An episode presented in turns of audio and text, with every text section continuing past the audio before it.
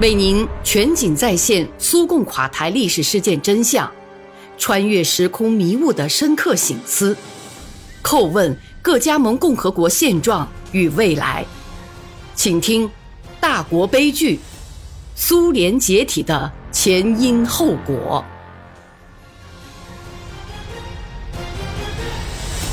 第七章：后果，仇俄浮出水面。俄罗斯人成了弃儿。一九九一年八九月间，波罗的海沿岸地区三个共和国在戈尔巴乔夫的努力下，以不承担任何义务的无条件的方式退出了苏联。同年十二月，这个伟大强国在叶利钦、克拉夫丘克和舒什凯维奇的帮助下，轰然解体。这样，就在一九九一年的一天。我国有两千五百万同胞，早晨一觉醒来后，竟发现自己已是身处异国。身居祖国边界以外的，不仅有一千八百万俄罗斯人，而且还有独联体其他国家的七百万公民。统一国家遭到破坏之后，在后苏联许多国家的地域内，掀起了一阵敌视俄罗斯人的民族主义狂潮。这样就引发了向俄罗斯迁徙的移民行动，基本都是高等级的工人和工程技术干部。原苏联各加盟共和国的大大小小的工厂，如今没有了专家，而俄罗斯在这些地区科学文化发展中所占的地位，正如人们所说，绝非无足轻重。处境最难的是波罗的海沿岸地区的俄罗斯居民。谈到俄罗斯人在波罗的海沿岸地区几个国家的处境，我首先要讲一讲他们在拉脱维亚的地位。拉脱维亚的种族歧视已经达到最可怕的规模，尽管爱沙尼亚和立陶宛也有类似情况。可是要知道，一九九零年初，这个三个共和国曾一致通过独立宣言。那么，宣言里究竟包括了哪些承诺呢？我面前摆着一份1990年5月4号由亚·戈尔布诺夫先生签署的拉脱维亚共和国宣布恢复独立的公报。为了让听众能独立做出结论，先把其中的一款逐字援引如下：保证拉脱维亚共和国的公民以及长期居住在拉脱维亚领土上的其他国家的公民享有各种社会、经济和文化权利。并享有符合公认的国际人权标准的政治自由。这些权利和自由同样完全适用于表示愿意居住在拉脱维亚，但不申请取得其国籍的苏维埃社会主义共和国联盟的公民。类似的承诺也发表在爱沙尼亚国家独立公报中。一九九零年二月二号。爱沙尼亚苏维埃社会主义共和国全国人民代表大会在塔林通过决议，在宣布爱沙尼亚国家的理想之际，我们知道有几十万非爱沙尼亚人也在支持爱沙尼亚独立的思想。在我们争取恢复独立的爱沙尼亚国家，人权和各族群权利将在共和国传统和民族宽容原则的基础上受到尊重。少数族群以及意识形态的少数派在意见和方法上的分歧，在爱沙尼亚亦应受到法律保护。兰德斯比亚基斯先生于一九九一年三月十一号在有关立陶宛恢复国家独立的法令中，对这个问题的表述最为简短而明确。他有预见的避开了人文的具体性。立陶宛国家。保证人权、公民权利和族群权利。宣言发布过一年半以后，这些共和国变成了拥有自己对内政策的独立国家。这里不由得出现了一个问题：这些国家到底是在退出苏联之后才滋生了不可调和的反俄情绪，还是这种恶劣态度由来已久，只是一时间暗怀于心，非等到一定时机不肯浮出水面呢？某些研究波罗的海问题的专家试图解释这种罕见的稀奇事儿。他们说，多少世纪以来，这些波罗的海国家一直夹在大国中间，或者处于文明边缘。他们的人民被迫与比较强大的民族，比如瑞典人、丹麦人、波兰人、日耳曼人、俄罗斯人比邻而居。专家们正在试图用这一点来说明，波罗的海沿岸地区国家一直在为争取主权而斗争。先是为争取经济主权，接着在上世纪八十年代末至九十年代初，又开始为争取政治主权而斗争。不过，这些问题至今还没有答案。日耳曼人用火和剑征服波罗的海各族人民，强制推行自己的宗教信仰。然而，二战期间，为什么波罗的海沿岸各共和国居民不仅支持纳粹占领者政权，而且很多人还参加反对苏联的战争，参与推行反俄、反犹、反其他民族的惩罚行动呢？为什么在这些国家，俄罗斯人成了被仇视的民族？也许是因为波罗的海人习惯了德国人那种坚硬的铁拳，而我们俄罗斯人信奉的则是东正教的心灵主义，力求建立各民族兄弟情谊，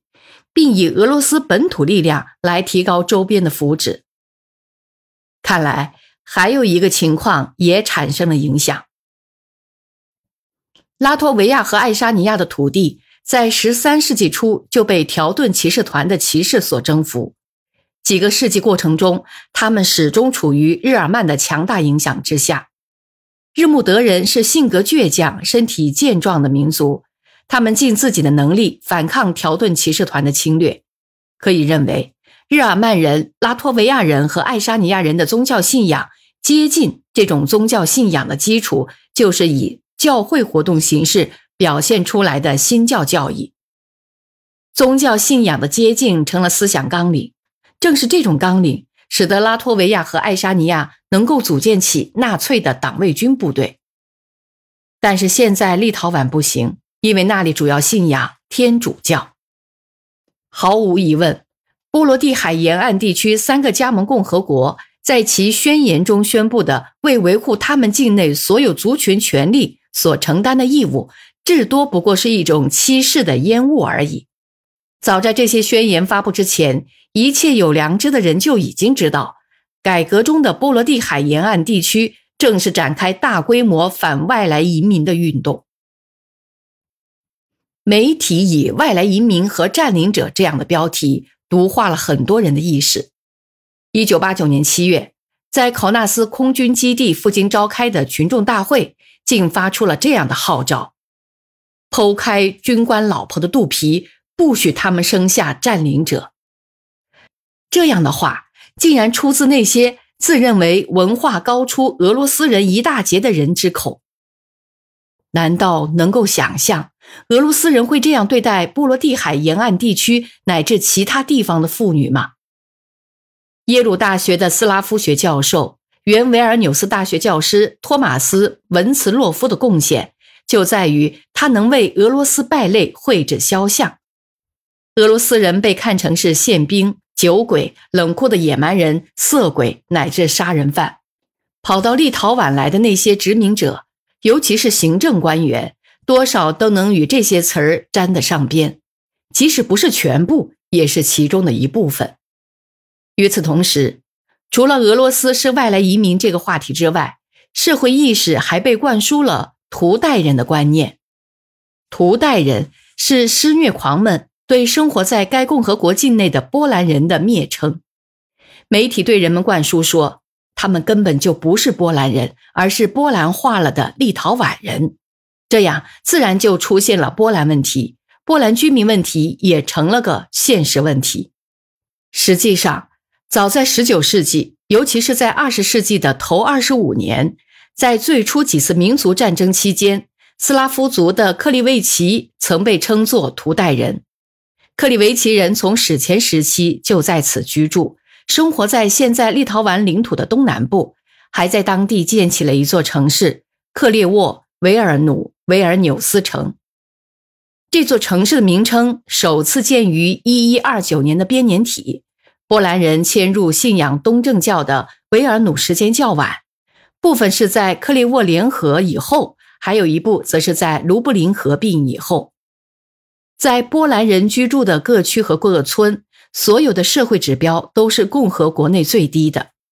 在立陶宛工作的每一千人当中，受过高等教育的立陶宛人为一百九十七人，俄罗斯人为一百二十三人，白俄罗斯人为五十六人，而波兰人则为三十二人。在波兰区内，人均住房面积、学龄前儿童设施、学校等数量都要低一些。在丰富多彩、品种众多的出版物当中，专为二十万波兰人出版的只有一份《红旗报》，没有任何其他的文化教育刊物。遗憾的很，时至今日，波罗的海沿岸地区仍不是所有的人都明白这一点。上个世纪八十年代，当地几个共和国已明晰可辨地显露出改革口号向民族主义和分离主义转化的倾向。纳粹意识形态在扩散，在这种紧张的形势下，莫斯科却以其行动主张的前后不一和态度的模棱两可，使人震惊。我们的意识形态领袖雅科夫列夫、梅德韦杰夫等人却给政治局和国家总统吃宽心丸，断言过程正确无误，言称并没有出现什么问题，仅为改革的深入和发展而已。在波罗的海沿岸地区，有些活动家发出比任何人都为高分贝的呼喊，他们叫嚷苏联破坏人权。可是，正是这些人一旦掌握政权之后，在狂热的民族主义浪潮中，不仅最粗暴地迫害自己的政治对手，践踏俄罗斯居民的人权，而且还制定种族隔离制度。几十万在波罗的海沿岸各共和国生活了几十年的人。亲手在当地建立了现代经济，可是转瞬之间，他们的政治权利却丧失殆尽。其原因仅在于他们的母语是俄语，而他们的根在俄罗斯。